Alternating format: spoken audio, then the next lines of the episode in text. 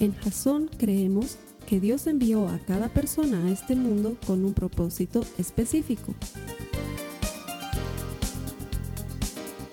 Nuestra misión es ayudarte a que tengas una relación personal con Jesús y a través de ella encuentres ese propósito para tu vida. Queremos ayudarte a alcanzar ese propósito. Es nuestra oración que este podcast te ayude a tener visión, a tener jazón.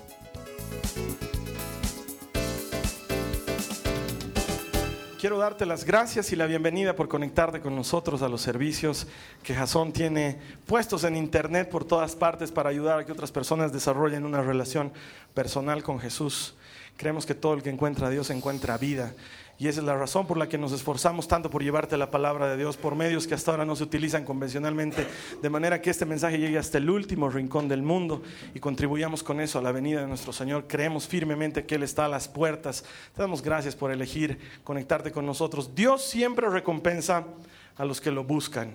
Y si tú estás conectado, si tú estás aquí presente hoy con nosotros, seguramente es porque estás buscando a Dios. Dios te va a recompensar por eso. Gracias por estar aquí con nosotros. Estamos en medio de una serie que se llama La brecha de frustración. Y en medio de esta serie queremos desarrollar una serie de principios, valga la redundancia, que nos van a ayudar a entender cómo manejar la frustración que tenemos cuando nuestras expectativas se ven eh, distanciadas de la realidad que experimentamos. Es la, base de la serie que estamos compartiendo durante este mes. Y para hoy quiero invitar a mi hermano querido a predicar, Esteban Neid. Él es un super capo predicador. Él es el autor de todas las cosas tecnológicas que tú tienes a la mano. De hecho, probablemente tú ya estás experimentando nuestra nueva página web y nuestros nuevos sitios que él ha desarrollado. Se dedica a eso, a darle gloria a Dios a través de la tecnología. Y nosotros que estamos locos por la tecnología, la utilizamos para anunciar el Evangelio, pero además es un gran predicador, es un hombre en quien yo confío mucho, uno de los mejores amigos que he encontrado en esta vida, tengo el privilegio de llamarlo mi amigo y hoy día le voy a dar el espacio para que él sea el que predique y nos enseñe la palabra de Dios, así que quiero pedirles que me ayuden a darle un fuerte aplauso a Esteban. Gracias, hermano. Gracias. ¿Cómo están? Buen día, qué, qué lindo verlos a todos. Bienvenidos a los que se conectan por la Iglesia TV. Qué bueno que han venido a la iglesia, bienvenidos. Como dice Carlos Alberto, hoy vamos a seguir viendo una semana más de, este, de esta serie que se llama La brecha de frustración. Para los que no han estado viniendo la anterior semana, vamos a hacer un pequeño recordatorio de lo que nos decía Carlos Alberto la anterior semana. ¿Se acuerdan? Hablábamos de Marta y de María y de cómo Marta estaba en la cocina preparando una comida para Jesús porque lo habían invitado a cenar y cómo María se había quedado charlando con Jesús y a Marta no le entraba en la cabeza que María esté charlando y no le esté ayudando a cocinar y, veíamos cómo eso le causaba mucha frustración. Y también veíamos que tenemos que comprender que el propósito de cada uno de nosotros es diferente y que si alguien no te está ayudando a cocinar es quizás porque su propósito es diferente y que no teníamos que llevar esa nuestra frustración a los demás y que teníamos que ver que en realidad lo que importa es el propósito que Dios ha puesto en nuestros corazones y lo que importaba era que no nos quedemos en esa brecha de frustración. Entonces ahí eh, lo, lo, que nos ayudaba a ver eh, Carlos Alberto era, bueno, ¿y qué era esa brecha de frustración? Y hoy hay un ejemplo muy claro. Una, una, una brecha de frustración es venir a la iglesia un domingo esperando escucharlo al Carlos Alberto y encontrarse conmigo, ¿no?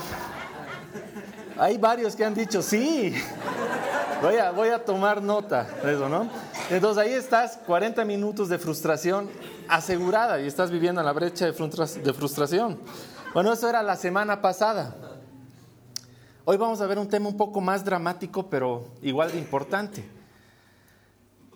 ¿Qué pasa cuando esa frustración, esa decepción, viene porque Dios no está haciendo lo que tú quieres que haga o Dios está haciendo lo que tú no quieres que haga en tu vida.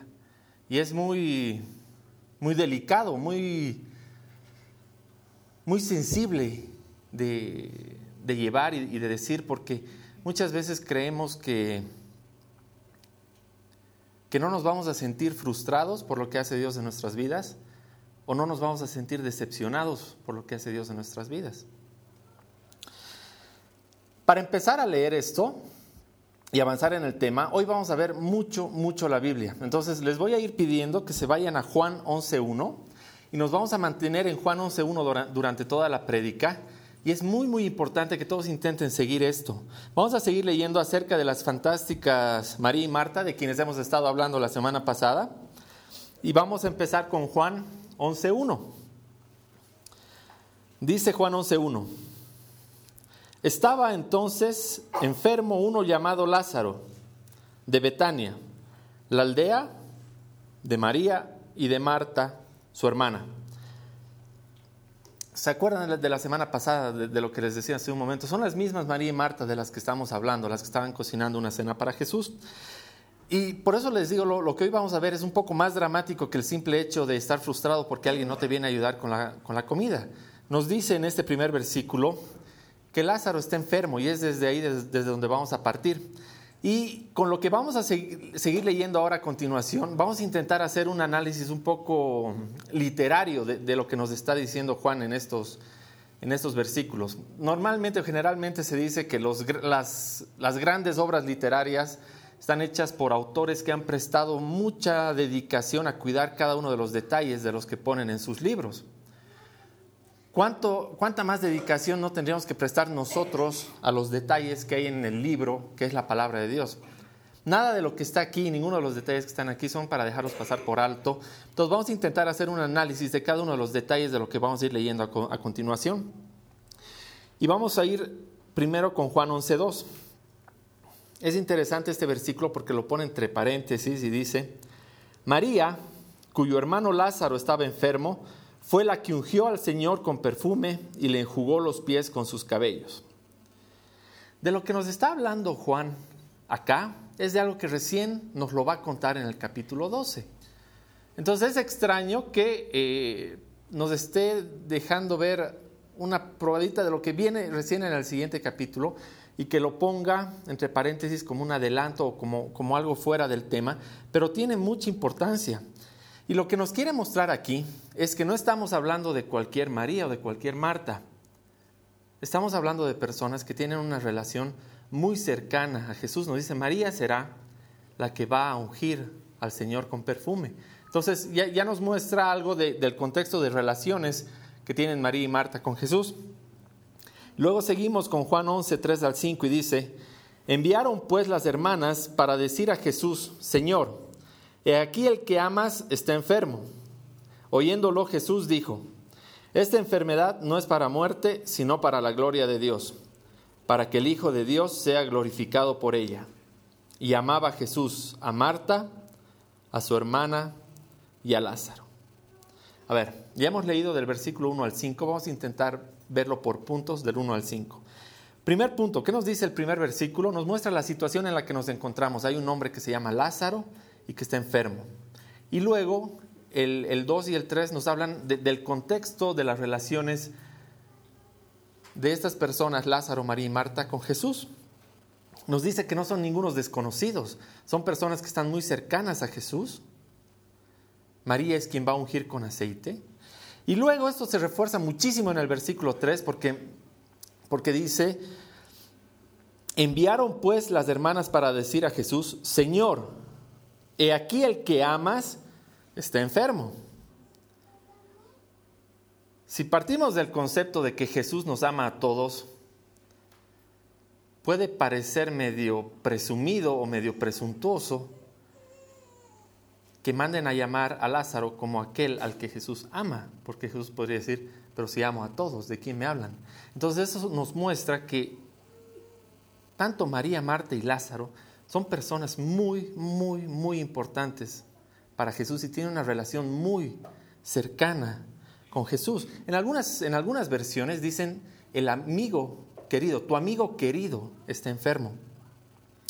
Entonces, eh, si sabes lo que va a pasar con Lázaro después en la historia, no le, no le arruines el, todo el recorrido que vamos a hacer aquí a tu vecino, guárdate la, la historia, no le digas, va a pasar eso. Entonces, a ver, lo que está haciendo aquí Juan es llevarnos a nosotros a sentir las mismas expectativas que tenían María y Marta acerca de Jesús. Primero nos dice y nos lleva de abajo a más, nos dice, Lázaro era un hombre que estaba enfermo, pero Lázaro no era cualquier persona.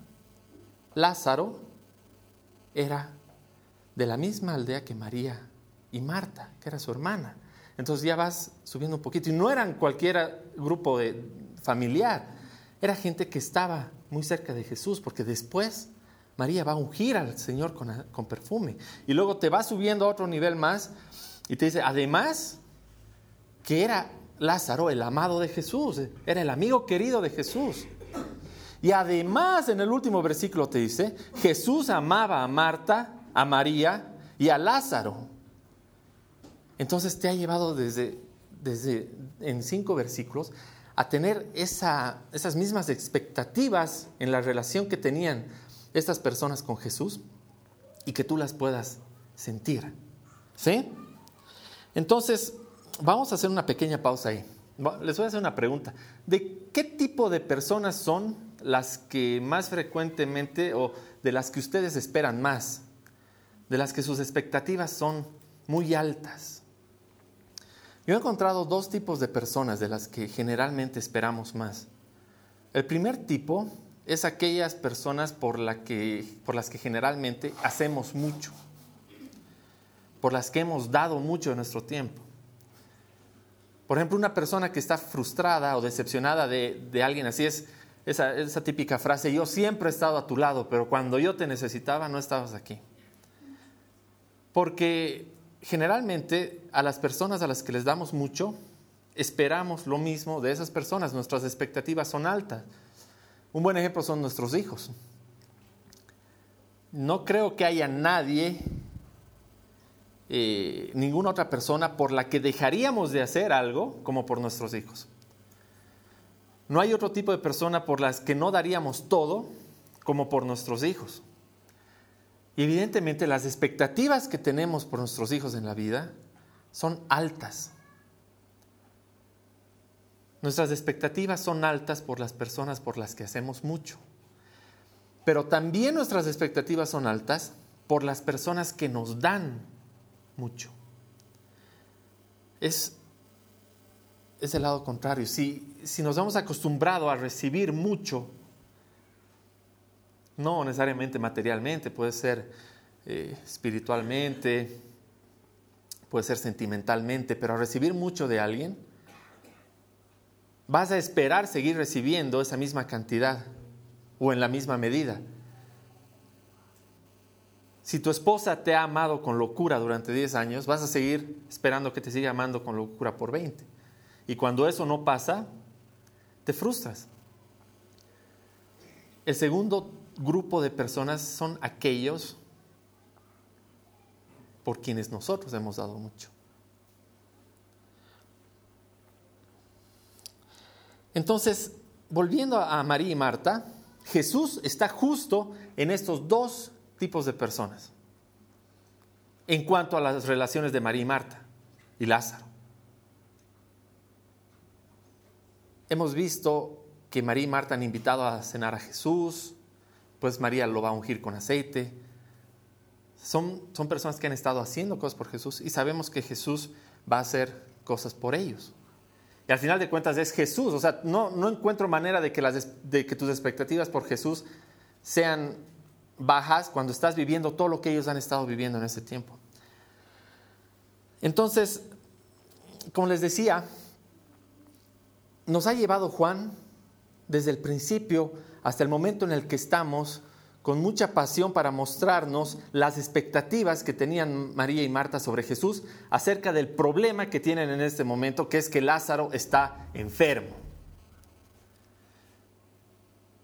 No es cualquier persona que esté esperando algo de Jesús porque está enferma, sin mucha confianza, sin saber quién es. Son gente muy cercana, con muchas expectativas esperando a Jesús porque Lázaro está enfermo. Entonces, ¿qué sigue? Vamos a leer Juan 11:6. ¿Qué podrá pasar?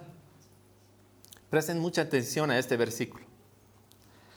Cuando oyó Jesús que Lázaro estaba enfermo, abandonó todo, tomó a los doce apóstoles entre sus brazos y lanzando un rayo enseguecedor, se teletransportó a Betania, materializándose al lado de Lázaro, a quien tocó con el tercer dedo de la mano izquierda y éste sanó inmediatamente.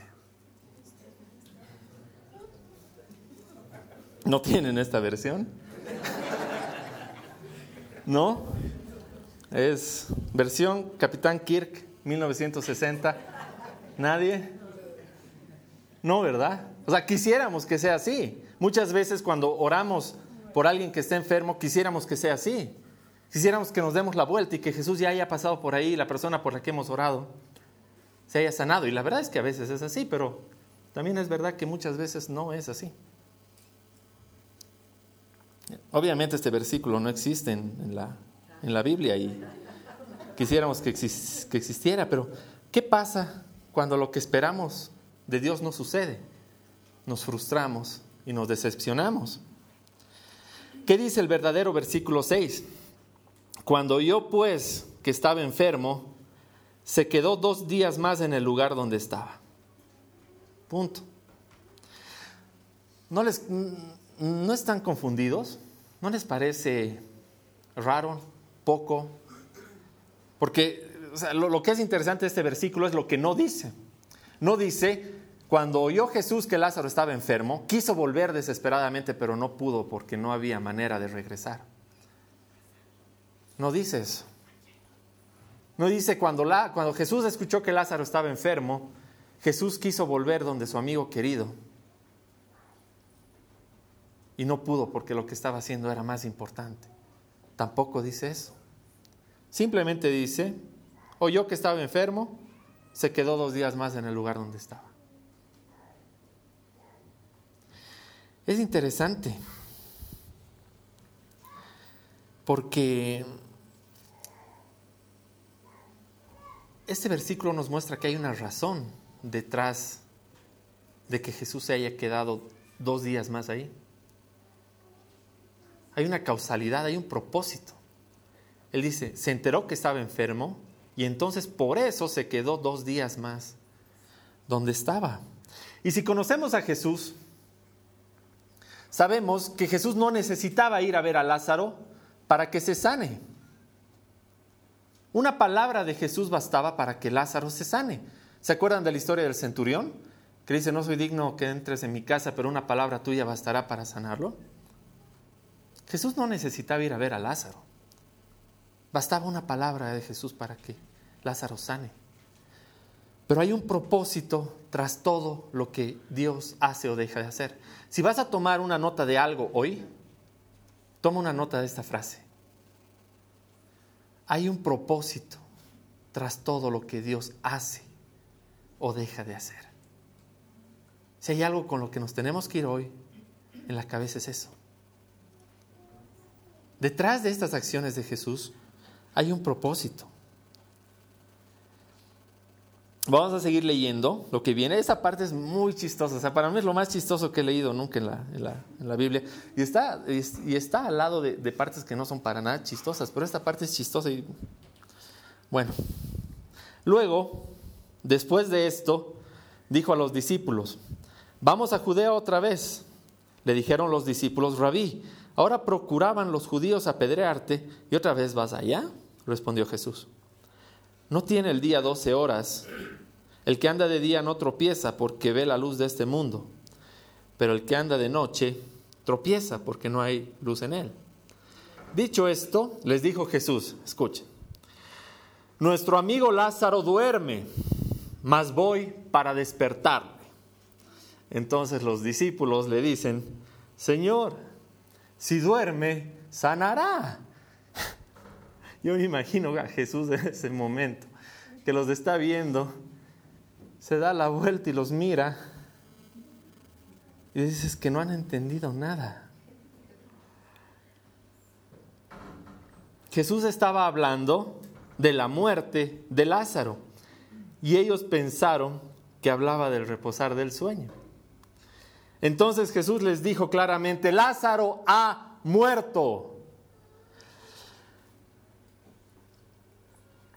Y me alegro por vosotros de no haber estado allí para que creáis, mas vamos a él. Entonces aparece Tomás, todos tenemos un amigo que es como Tomás, que se llamaba Dídimo, y a sus condiscípulos les dice, vamos también nosotros para que moramos con él.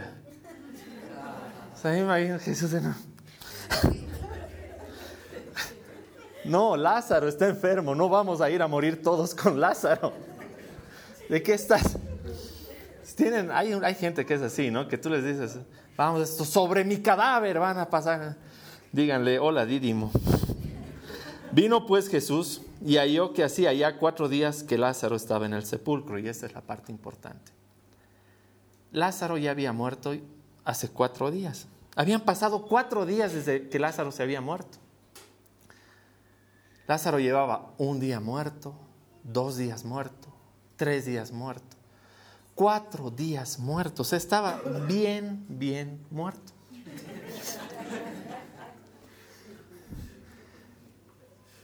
Y el propósito de, de Jesús era que la gente esté convencida de eso,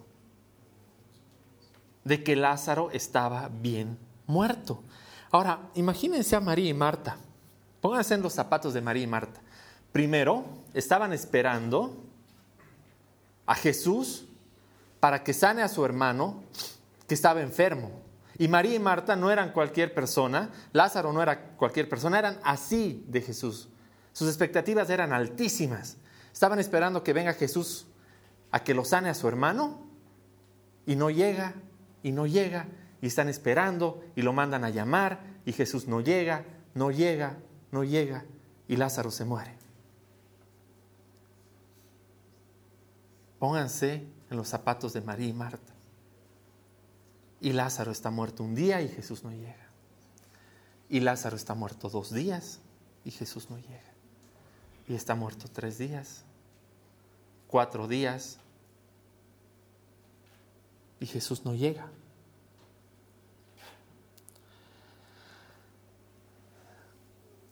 Saben, eh,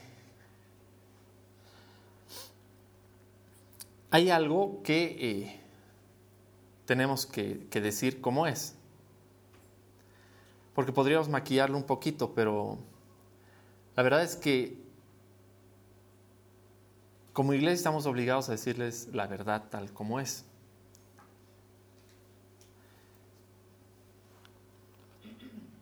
Y esto puede sonarles muy duro, pero es muy cierto. Y es que seguir a Jesús a veces va a ser muy frustrante. Quizás lo que te estoy diciendo te molesta, no te gusta, o te genera dudas, pero la verdad es que seguir a Jesús a veces va a ser muy frustrante. Te apuesto que si pones esta frase en tu Facebook esta tarde vas a causar un pequeño terremoto entre tus amigos y te van a decir, ¿cómo? ¿De qué estás hablando? ¿Cómo Dios te va a castigar por decir esas cosas? Dios es bueno contigo siempre. Sí, siempre es bueno contigo, pero ¿sabes qué? Seguir a Jesús a veces puede ser muy frustrante. Y no hay un pero después, es esa la frase. Pero Carlos Alberto nos ha dicho esto muchas veces. Han habido muchas prédicas que han sido duras de llevar o de asimilar, pero es que no podemos pararnos aquí a maquillar una verdad solamente para hablar aquello de lo que nos gusta hablar o de lo que nos gusta escuchar. Hace unos años nos fuimos a vivir con Katy, Joaquín estaba recién nacidito, debió ser hace unos seis años, a un departamento. Y en el departamento, en la habitación principal, había un espejo empotrado en el ropero, al medio del ropero, en una puerta movediza. ¿Saben qué era un espejo? Fantástico. Yo me miraba en ese espejo y le decía a Katy, ¿te has dado cuenta que estoy más flaco? Me veía más alto. Me veía más flaco. ¡Wow! Y la Katy se reía. Yo me paraba frente al espejo, campeón, estoy bien. Me sentía bien, me sentía contento. Era el espejo maravilloso. Un día, un, día vamos a una galería donde habían evidentemente muchos espejos. Me paro en un espejo y le digo, oye, mira ese espejo, me hace ver gordo. Y ahí se ríe Katy y me dice, no, lo que pasa es que el espejo que hay en la casa está deformado para que te veas flaco. Y yo le digo, no puede ser. O sea, ¿a quién se le ocurre poner un espejo en tu casa donde te vas a ver más flaco de lo que eres? O sea, qué ganas de querer engañarse, digamos. Pues que no puede ser. Había estado viviendo las últimas semanas que me veía en el espejo mágico como algo que yo no era. Si bien me veía a mí, en esencia no me había perdido, me había quitado muchas partecitas que eran parte mía y que me hacía sentir bien que no las viera. Y la verdad es que como iglesia nunca quisiéramos ser ese espejo que te muestra la verdad, pero que le quita las partecitas que no queremos que se vean. Porque podríamos poner todo lo que ponemos aquí, televisión, las letras, la tecnología, las luces, las notas en el celular. Podríamos hacer todo para que el servicio sea fantástico, pero si le cortamos esas partecitas al mensaje de Dios y a la palabra de Dios, nada de esto tendría sentido y nunca nos podríamos parar frente a ustedes y decirles que esa es la verdad que nos ha mandado Dios a decirles. Por eso, cuando yo les digo que a veces seguir a Dios puede ser muy frustrante, puede sonar fuerte, puede sonar molestoso, o te puede dar miedo, pero es cierto, es verdad. Porque eh, quisiéramos venir a la iglesia, y muchas veces venimos a la iglesia, y te decimos que conocer a Jesús es lo mejor que te va a pasar en la vida. ¿Y saben qué? Es cierto. Muchas veces vienes a la iglesia y escuchas cuánta bendición no va a traer Jesús a tu familia, a tus conocidos. ¿Y saben qué? Es cierto. Pero también tiene que haber el momento en que les digamos que, ¿saben? Van a ver en algún momento alguna batalla, algún momento duro va a llegar y van a tener que pasarlo. Va a llegar algún momento que no va a ser tan bonito, un momento que te va a costar, quizás te va a doler, te va a entristecer, pero que vas a tener que vencer. Porque si no nos acostumbraríamos a ver a Dios, a Jesús como una aspirina para nuestros problemas. Pero no es así. Detrás de todo esto hay un propósito. Quizás muchos ya saben esto y es, y es natural y, y saben a lo que se refieren. Quizás muchos que recién están viniendo es algo duro, creían que todo iba a ser mejor, pero a veces me voy a frustrar por lo que Dios hace en mi vida. Y puede ser duro de aceptar. Pero estoy seguro que todos, todos se han sentido así alguna vez. Yo me he sentido así alguna vez. Yo me he sentido frustrado o decepcionado en mi relación con Dios porque he esperado algo que nunca ha llegado porque he orado algo, le he pedido a Dios algo con todo mi corazón que no ha sucedido. Y me he decepcionado y me he frustrado. Hasta Pedro se ha sentido decepcionado de Jesús. Dice la palabra que la suegra de Pedro estaba enferma y Jesús la sanó. Estaba decepcionadísimo. ¿Saben qué? El chiste era a propósito porque no son malas noticias. Nos tenemos que reír un poco. Lo, que les estoy diciendo de que alguna vez nos vamos a sentir decepcionados no son para nada malas noticias. Incluso hasta puede ser un alivio porque muchas personas se sienten culpables de pensar o de sentirse frustrados con Dios o decepcionados. Y decir, no, es que, es que Dios se debe sentir muy mal conmigo porque yo me siento decepcionado de Él. O en una noche de rabia le has reclamado, ¿por qué no te he escuchado y por qué no te he hecho caso? Y después te da miedo volver a la iglesia porque dices, no, le he reclamado a Dios o no. Y te sientes culpable, pero esto es más bien un alivio. ¿Saben qué? Es normal. Que cuando te sientes frustrado o decepcionado con Dios le reclames. Es normal, pero lo que tenemos que entender es que detrás de todo esto, detrás de todo esto, hay un propósito y la perspectiva de Dios acerca de nuestra vida es muy, muy diferente de nuestra pequeña y corta visión acerca de lo que es la vida para nosotros. de nuestra percepción de lo que es lo bueno y lo malo, lo justo y lo injusto.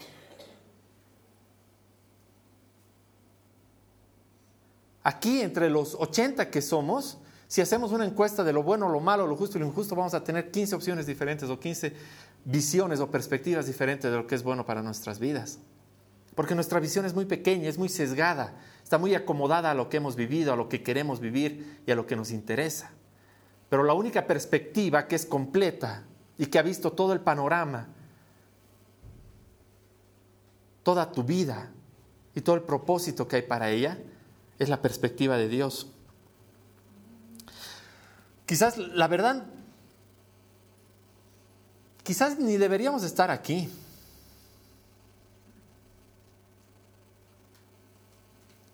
Pero es por el favor, por la gracia de Dios que podemos estar aquí hoy y escuchar esto. Y quizás eso a veces debería ser suficiente. Pero a veces también estamos en los zapatos de María y Marta. Estamos esperando, estamos tristes, estamos frustrados. Lo que queremos que llegue no llega. Y lo que sucede no lo entendemos. Si soy así de Jesús, ¿por qué Lázaro se ha muerto? Y muchas veces no hay una explicación inmediata. Entonces, no serviría de nada saber que te vas a frustrar o te vas a decepcionar algunas veces de lo que Jesús hace o deja de hacer en tu vida, si no sabemos cómo administramos esa frustración y esa decepción. Yo veo dos maneras en las que nos frustramos o nos decepcionamos de Dios. Una es que nos decepcionamos por lo que Dios no hizo con nosotros en el pasado. A ver, ¿cómo es esto? Vamos a leer qué dice en el versículo 20. Entonces, Marta, cuando oyó que Jesús venía, salió a encontrarle. ¿Se acuerdan de Marta? ¿No? Es la que estaba cocinando y estaba renegando. Entonces imagínense, Jesús no ha venido y se entera, Jesús está viniendo, está viniendo Jesús, ya lleva cuatro días muerto Lázaro y sale de la casa volando y lo encuentra en la puerta, ni siquiera lo espera, va a darle alcance a Jesús. ¿Por qué? Porque quiere reclamarle. Está frustrada, está decepcionada. Y ahora que está viniendo Jesús, tiene una oportunidad de reclamarle. Y le dice, Señor, si hubieses estado aquí, mi hermano no habría muerto. María está frustrada y está decepcionada por lo que Dios no hizo en el pasado. Y eso nos ocurre muchas veces. Señor, si me hubieras dado ese trabajo que tanto te había pedido, hoy no tendría estos problemas. Señor, si hubieras permitido que mi Padre esté con nosotros y hubiera podido educarnos, hoy yo sería un mejor Padre pero estoy decepcionado porque no lo hiciste antes conmigo. O le puedes decir, Señor, si no hubieras permitido que mis padres se divorciaran, hoy sabría lo que es tener un buen matrimonio y mi matrimonio iría mejor. Pero estoy decepcionado porque en el pasado no me ayudaste. Señor, si hubieras hecho algo en ese momento que yo estaba sufriendo tanto y te pedí que me protegieras y me dejaste sola, hoy no tendría tantos problemas. Y la verdad es que pueden haber cosas terribles, terribles, por las que estés decepcionado de Dios en el pasado. Pero también puedes estar frustrado con Dios por el futuro, que muchas veces te parece incierto o lejano. ¿Qué dice en el verso 23? Jesús le dijo, tu hermano resucitará. Marta le dijo, yo sé que resucitará en la resurrección en el día postrero. Es como, es una especie de resignación lo que tiene Marta y no. Sí, yo sé, algún día resucitará. Pero no es suficiente para Marta. Es mantener tu frustración en lo que no hizo en el pasado y trasladar también tu, tu, frustración al futuro, porque dices, sí, sé que algún día llegará, pero ese algún día es lejano. Y quizás hoy, en este momento, no me sirve. Sé que algún día me darás ese trabajo, pero ahorita, ¿qué hago? No me sirve. Entonces trasladamos nuestra frustración al futuro y donde estamos viviendo entre esas dos frustraciones es la brecha de frustración con Dios. Solo hay una manera de superar esto.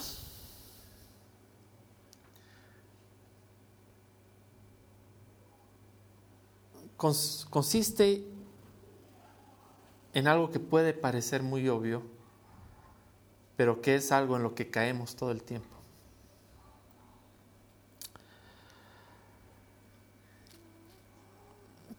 Volvamos al principio.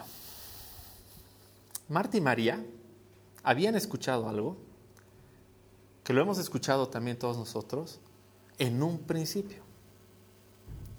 Pero así todo, es fácil decepcionarse, es fácil frustrarse. ¿Qué dice el versículo 4 al principio de lo que hemos leído? Oyéndolo Jesús dijo, esta enfermedad no es para muerte, sino para la gloria de Dios, para que el Hijo de Dios sea glorificado por ella. Jesús ya les había dicho, Marta, María, no es el fin. Esto no se ha acabado. Esto no es para muerte. Esto es para la gloria de Dios. Entonces, ¿qué pasa? Si, si Jesús me ha dicho eso y lo que he visto no ha sucedido, entonces dejo de creer. O no entiendo pero lo que sucede es que muchas veces en ese momento nuestra perspectiva es tan corta y tan sesgada que nos dejamos llevar por el problema en vez de dejarnos llevar por las promesas que Dios nos ha hecho. Y esa es la gran diferencia. Todos saben que Carlos Alberto es del Bolívar, ¿no ve? Varias veces lo ha dicho aquí de frente. Pues yo soy del Tigre. Y eso nos ha llevado a veces a muchas charlas muy bonitas con Carlos Alberto, en las que terminamos con un buen abrazo. Y un, ya no hablemos del tema. Bueno, ¿saben qué? Los bolivaristas y los estronguistas no me van a dejar mentir, todos saben esto. Si hay un equipo al que le gusta ganar las cosas en el último partido posible y en el último minuto de juego, es al Tigre. No sé por qué, o sea, les gusta sufrir o les gusta hacernos sufrir, pero así es. Hace un tiempo, debe ser un año, estaba en el, en el, fuimos al estadio con mi hijo, con Joaquín, al último partido en el que podíamos ganar para seguir luchando por el campeonato. Si perdíamos de eso, estábamos chao, como, como muchas veces. Esa es otra historia de frustración. Pero era el último partido mi hijo es fanático del fútbol, tenía unos seis años en esa época. Fuimos al estadio y estábamos perdiendo todo el partido. Perdíamos 1-0. 40 minutos del segundo tiempo y la gente se empieza a ir del partido. Se empezaron a ir. Estaban frustradísimos, además porque estábamos jugando contra el peor equipo de la liga. No era el Bolívar, no voy a hacer chistes. Era de verdad el peor equipo de la liga. El peor. Estábamos perdiendo, la gente estaba frustradísima. ¿Sabes qué? Y la gente se empezó a ir. Yo le digo a mi hijo, ¿sabes qué, hijo? No nos vamos a ir hasta el final porque el tigre siempre hace algo. O sea, intentando consolarlo porque su corazón estaba roto, o sea, estaba realmente triste. 46 minutos del segundo tiempo y mete gol, tigre. Hemos saltado, nos hemos abrazado conmigo, hemos gritado el gol como si fuera lo más increíble del, increíble del mundo. Estábamos afónicos. Si cuando he llegado a casa, Katy me ha dicho, ¿qué ha pasado? ¡Eh, Y el Joaquín me dice, ¡Eh! Porque a los 48 minutos metió otro gol. Y era el delirio. O sea, era delirio. Estábamos gritando a no dar más. Joaquín estaba en mis brazos, saltando y gritando con todo su corazón. Era el delirio.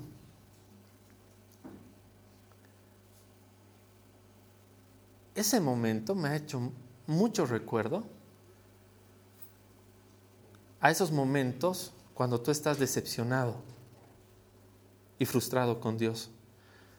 Porque el momento en que el milagro llegue a tu vida, el momento en que veas lo que Dios ha hecho en tu vida, el momento que veas y entiendas el porqué de lo que has vivido, se parece a ese momento de delirio. Es increíble. Pero la única manera de que llegues a ver eso es no tirando la toalla antes de que se acabe el partido. Porque hay muchas veces que dan ganas de salirse del estadio antes de que acabe el partido. Pero ¿qué sentido tiene salirse del estadio antes de que acabe el partido si es a eso a lo que has ido? Conozco mucha gente que se ha frustrado con Dios y que ha tirado la toalla y que se ha salido antes de que acabe el partido. Conozco dos personas que cuando eran niños le pidieron a Dios con todo su corazón que su perrito no se muera. Y su perrito se murió. Y aunque no crean, ese evento que puede parecer muy simple, ha hecho que esas personas no quieran saber nada de Dios hasta hoy, que ya son grandes, bien grandes, y no quieren, no quieren saber. Yo estoy convencido que algún rato van a entender y que Dios les va a mostrar la razón y, y se van a encontrar de nuevo con Dios. Pero hasta entonces han tirado la toalla y sé que se están perdiendo mucho. La única manera que podemos dejar de estar frustrados por lo que Dios no ha hecho en el pasado y de esperar un futuro que parece a veces incierto, es dejar esa carga que hemos estado poniendo a nuestro corazón de frustraciones, de lo que Dios no ha hecho y empezar a disfrutar que hoy, hoy Dios ha estado contigo aquí. Hoy has venido, has alabado y le has dicho, Señor, te amo. Y Él te ha abrazado y te ha dicho, estoy aquí. Sé que el momento es difícil, pero estoy aquí y estoy contigo. No dejes de venir a la iglesia, no dejes de alabar, no tires la toalla. Aprovecha que Él está aquí contigo. Hay un propósito tras todo lo que Dios hace.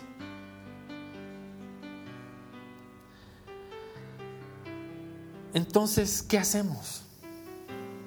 ¿Te preocupas de alabar a Jesús hoy?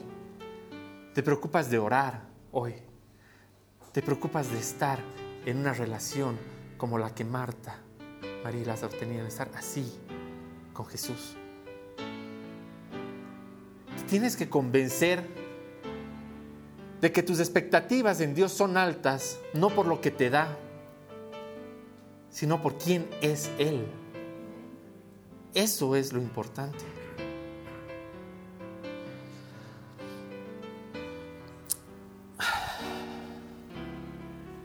Puede parecer difícil, sobre todo si estás viviendo ese momento. Sobre todo si vives el momento en el que te has convertido y a la semana resulta que has perdido tu trabajo y tú no entiendes. Puede parecer difícil y muchas veces duele y pesa y es difícil. Para los que no sepan lo que pasa con Lázaro, léanlo en su casa, ya no nos queda tiempo de verlo. Porque es espectacular, como cuando gana el tigre. Es increíble, es una historia buenísima. Vayan a su casa esta tarde y terminen de leer, porque así se siente el milagro que hace Dios en tu vida. Así de espectacular, así de diferente, Así como nos lo ha mostrado Juan, que nos ha llevado desde poquito hasta aquí en expectativas de lo que esperamos de Jesús. No bajes tus expectativas de Dios nunca, porque Dios es lo más grande que hay. Comprende que tras todo lo que Él hace hay un propósito y hay algo grande. Nos vamos a ir con esta cita, Romanos 8:28. Romanos 8:28 dice, ahora bien, sabemos que Dios dispone todas las cosas para el bien de quienes lo aman, los que han sido llamados de acuerdo con su propósito. Todo, todo para el bien de quienes lo aman. No tengan miedo, no se asusten, no estén tristes, salgan, estén felices, pongan sus expectativas de Dios en la misma dirección que las expectativas que tienen ustedes de su vida y van a ser imparables. Créanle a Dios y nunca, nunca tiren la toalla. Vamos a orar.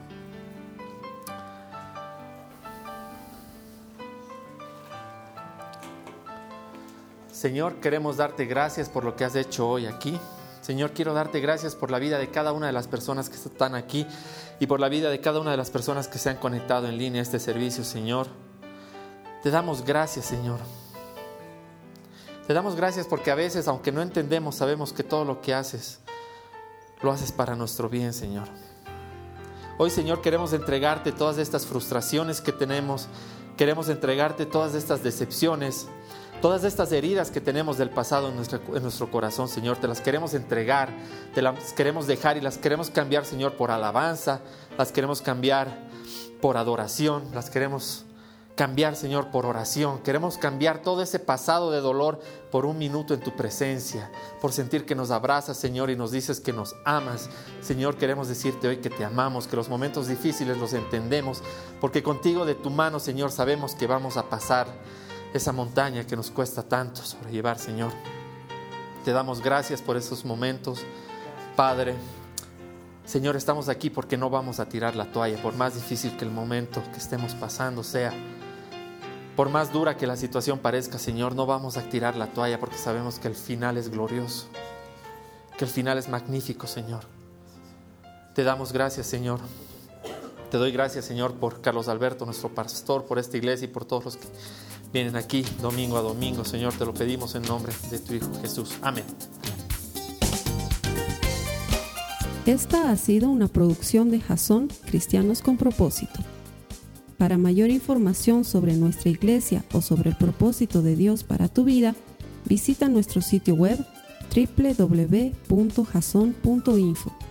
Allí encontrarás muchos recursos para animarte en tu relación con Dios, enseñanzas, nuestro blog, prédicas y mucho más.